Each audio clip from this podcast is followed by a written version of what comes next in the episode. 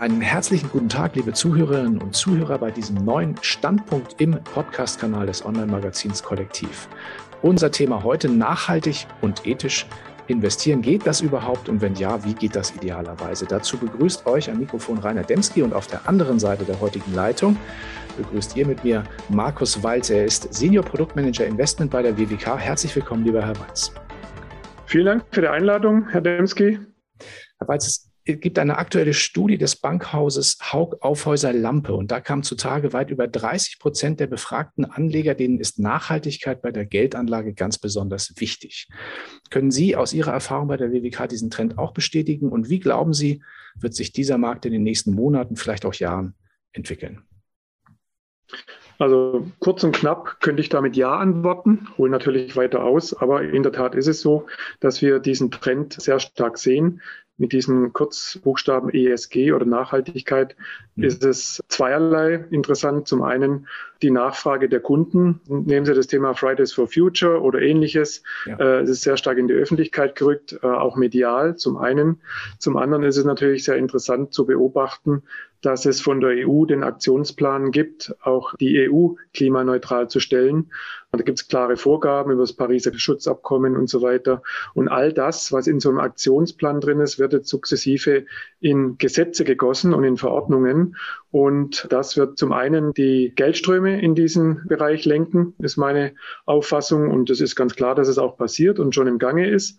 Und zum Zweiten ist es so, wenn man sich jetzt die Kunden- und Vertriebsseite bei uns anschaut, im mhm. Fondsbereich wie im Versicherungsanlagebereich, dass wir zur Jahresmitte ab dem 2. August diesen Jahres auch die Nachhaltigkeitspräferenzen der Kunden abfragen müssen, mhm. zwingend. Und das wird schon allein dazu führen, dass sich alle im Finanzsektor dieses Themas widmen müssen und ihre Produktlandschaft dementsprechend ausrichten müssen.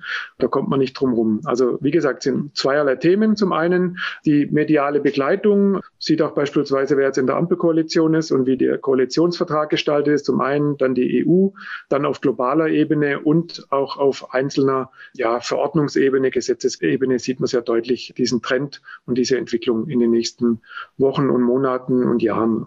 Definitiv. Kann ich Ihnen nur recht geben. Und dieser Studie von Haugen Aufhäuser Lampe. Okay. Ja, das, Thema Produkte und wie man das darin umsetzt, da kommen wir später nochmal drauf zu sprechen. Aber Fakt ist, Sie haben es gut dargestellt, immer mehr aus diesem Thema kommt beim Verbraucher an. Und ist es für den Anleger ja nicht immer leicht, eine wirklich nachhaltige Geldanlage von Greenwashing, wenn man das mal so in Anführungsstrichen sagen möchte, zu unterscheiden. Nicht überall, wo nachhaltig draufsteht, ist auch nachhaltig drin. Wie differenzieren Sie denn bei Ihren Anlagen in genau dieser Frage? Ja, das ist ein sehr, sehr guter Punkt.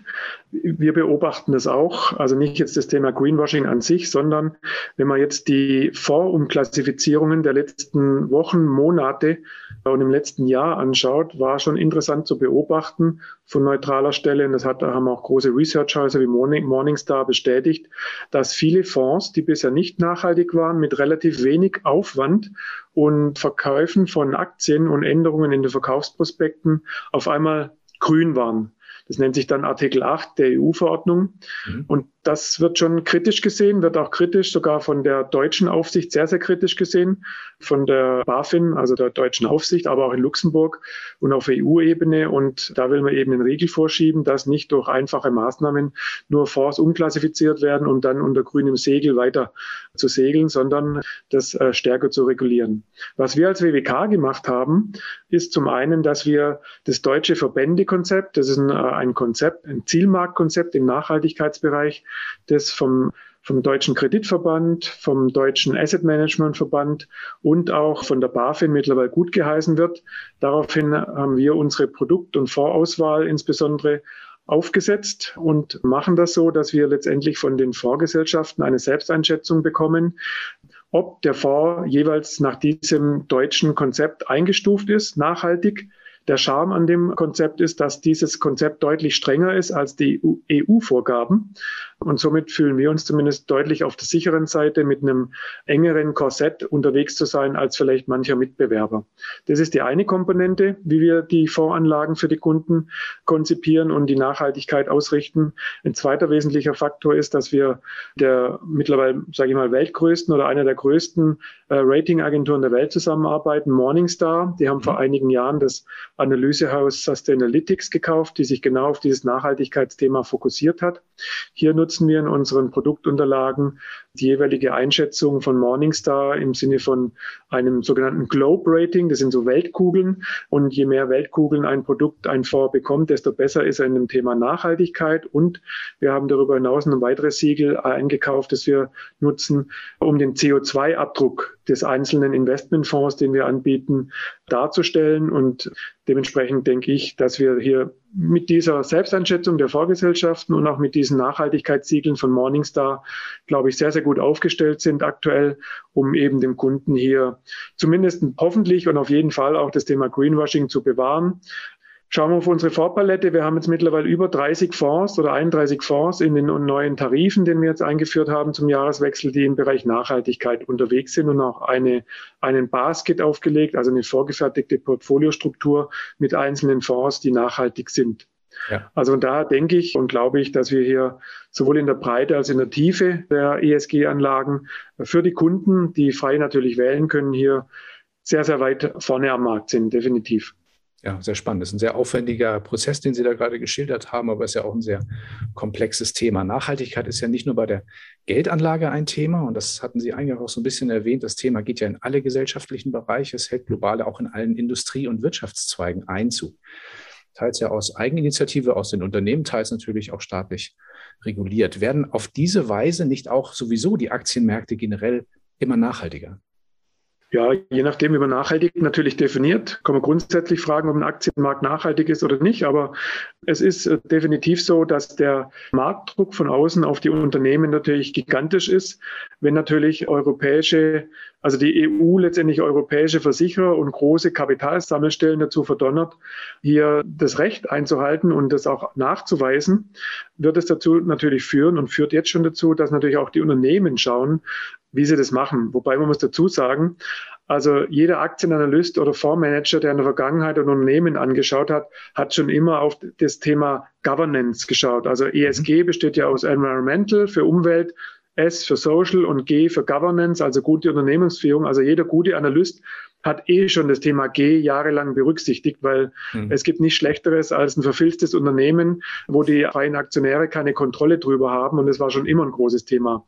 Und auch das Thema Lieferketten. Kinderarbeit, UN Global Compact und was es da so alles gibt. Auch das sind viele Themen, die schon Berücksichtigung gefunden haben. Aber jetzt durch die EU und auch weltweit getrieben, durch die ganzen verschiedenen wie soll man sagen, die ganzen Initiativen auf der einen Seite, aber auch von, der, von den ganzen Staaten, von den ganzen Konferenzen, COP, was es da alles gibt, sieht man schon, dass die Aktienmärkte immer mehr in Richtung nachhaltiger gehen, weil wenn man da als Unternehmen nicht mitspielt, fällt man halt bei vielen Anlagen leider raus.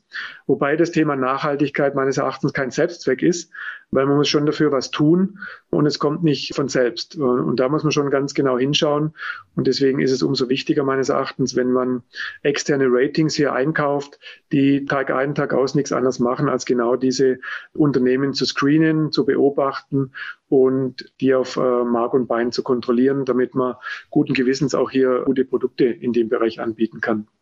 Aber ich gebe Ihnen recht, es wird in die Richtung gehen. Man muss natürlich aufpassen, ist immer so ein bisschen der, der Vorwurf im Raum, dass man nicht hier eine, eine Blase produziert, eine Nachhaltigkeitsblase, die dann irgendwann platzt, wenn dann gewisse Fonds so viel Volumen generieren, dass manche kleinkapitalisierte Unternehmen auf einmal Marktbewertungen bekommen, die viel zu hoch sind im Vergleich zu dem, wie das Unternehmen aufgebaut ist. Also es gibt auch immer eine negative Seite, die man im Blick haben muss. Ne? Das ist nicht so keine Einbahnstraße, das Thema Nachhaltigkeit.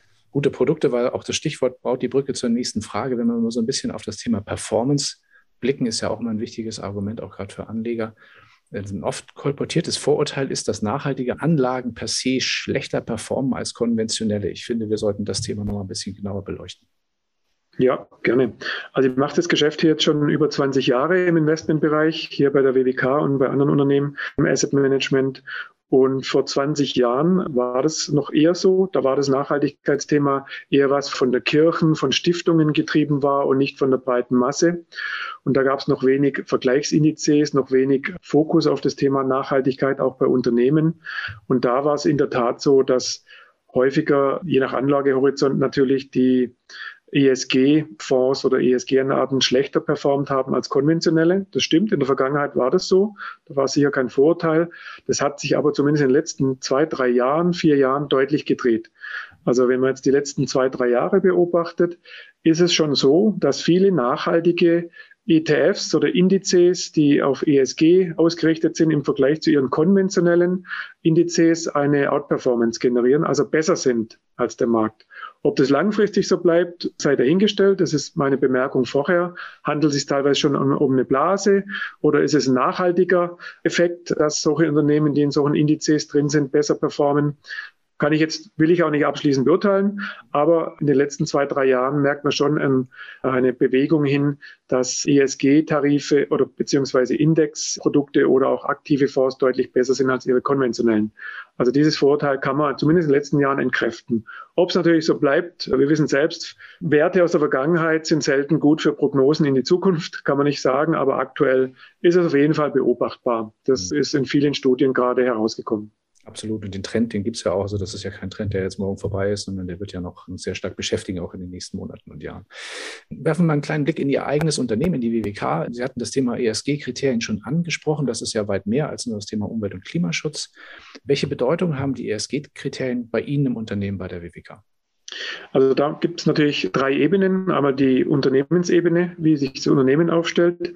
Zum Unternehmen gehört natürlich auch das Thema wie die Kapitalanlage, also die Kollegen bei uns in der Finanzanlage, Kapitalanlage, den Deckungsstock des Sicherungsvermögens managen. Mhm. Da ist es in der Tat so, dass wir das, was im Gesetz steht und was wir im Geschäftsbericht veröffentlichen, nach ESG-Kriterien soweit ausgerichtet ist.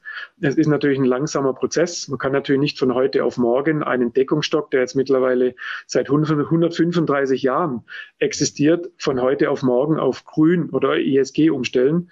Das ist sehr vermessen. Deswegen ist es ein sehr langsamer Prozess. Man muss natürlich auch renditeträchtige Objekte im ESG-Bereich finden. Das geht nicht von heute auf morgen. Ja. Auch das Risikomanagement bei uns im Haus wird immer stärker auf das Thema Nachhaltigkeit ausgerichtet, auch vom Gesetzgeber, sei es von Wirtschaftsprüfern, von Gesetzgebern getrieben. Das ist das eine, also das Unternehmen an sich, da sind wir definitiv dabei, das zu tun, wird aber nicht von heute auf morgen sein, insbesondere auch nicht in der gesamten Branche, im GDV, im Versicherungsverband, da ist jedes Unternehmen langsam dabei, eben diese Umwälzung zu machen und dann eben auf Kunden Kunden- und Vertriebsseite. Das ist der Punkt, wo man ein Stück weit schneller agieren kann, weil wenn ich jetzt als Produktmanager Investment in Abstimmung hier mit den Gremien einen nachhaltigen Fonds für gut befinde, kann ich den relativ schnell aufnehmen. Das geht einfach.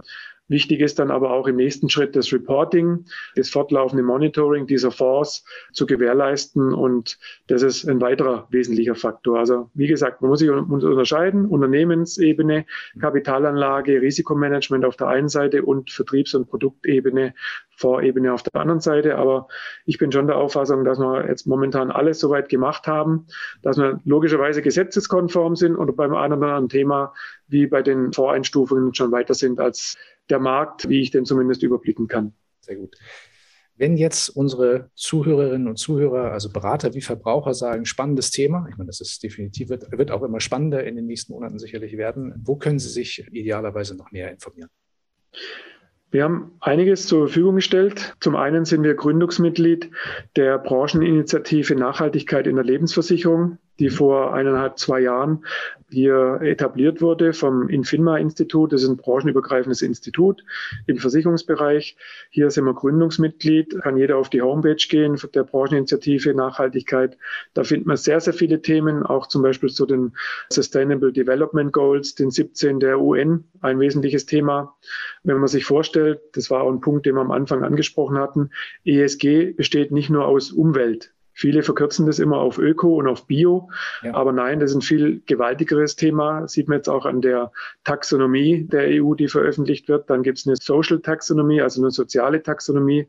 Und wenn man sich allein diese 17 Sustainable Development Goals, also die Entwicklungsziele der UN anschaut, da ist es so, dass zwei Drittel dieser 17 Ziele gar nichts mit Öko zu tun hat und mit Umwelt, sondern auf den Bereich Soziales ausgerichtet sind, auf Hunger, Armut, Gleichberechtigung etc. pp, faire Arbeitsbedingungen.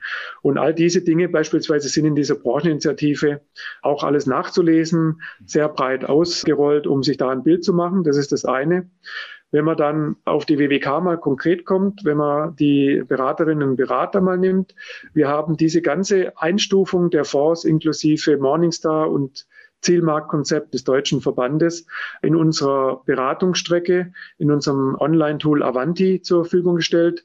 Das ist unser Beratungstool, wo jeder Berater und Beraterin letztendlich die Antragsprozess mit gemeinsam mit dem Kunden durchgeht und kann sehr schön schauen, welcher Fonds über Filterfunktionen ist nachhaltig, wie nachhaltig ist er, nach welchem Kriterium und kann da eben die Auswahl treffen. Hier kann man sich sehr gut äh, mit unseren WWK-Außendienstlern äh, in Verbindung setzen, wenn man hier ein Vertragsinteresse hat und der zeigt ganz klar auf, in welche Richtung das geht. Wenn man sich selbst informieren will, gibt es unsere über Homepage wwk.de ein Fondsanalyse-Tool von Morningstar, mit dem wir kooperieren. Und hier sind all, für jeden einzelnen Fonds in, in Factsheets die ESG-Kriterien von Morningstar hinterlegt, mit, wie, wie, gesagt, mit diesen blauen Weltkugeln. Fünf Stück ist das höchste, eins ist das niedrigste. Da kann man sehr, sehr gut sehen, wie die einzelnen Fonds eingruppiert sind. Wir haben eine eigene Rubrik Nachhaltigkeit. Mittlerweile, wie gesagt, über 31 Fonds.